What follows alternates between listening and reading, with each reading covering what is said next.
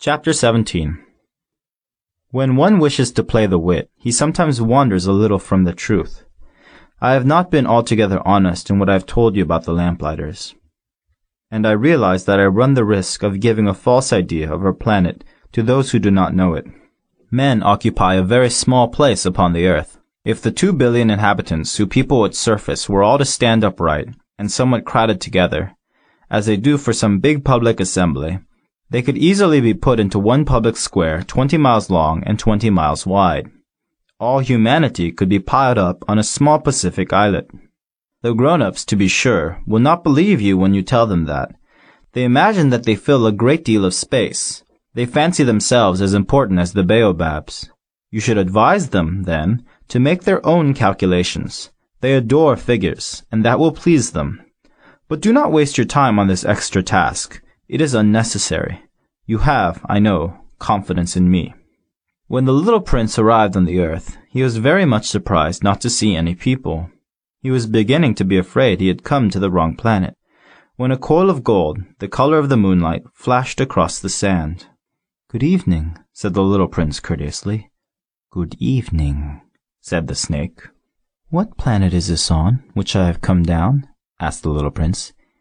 This is the earth. This is Africa, the snake answered. Ah, then there are no people on the earth? This is the desert. There are no people in the desert. The earth is large, said the snake. The little prince sat down on a stone and raised his eyes toward the sky. I wonder, he said, whether the stars are set alight in heaven, so that one day each one of us may find his own again. Look at my planet. It is right there above us, but how far away it is. It is beautiful, the snake said. What has brought you here? I have been having some trouble with a flower, said the little prince. Ah, said the snake, and they were both silent. Where are the men? The little prince at last took up the conversation again. It is a little lonely in the desert. It is also lonely among men, the snake said. The little prince gazed at him for a long time.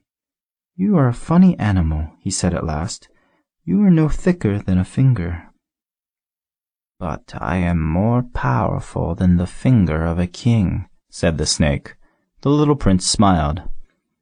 You are not very powerful. You haven't even any feet. You cannot even travel. I can carry you further than any ship could take you, said the snake. He twined himself around the little prince's ankle, like a golden bracelet. Whomever I touch, I send back to the earth from whence he came. The snake spoke again. But you are innocent and true, and you come from a star. The little prince made no reply. You move me to pity. You are so weak on this earth made of granite, the snake said. I can help you some day.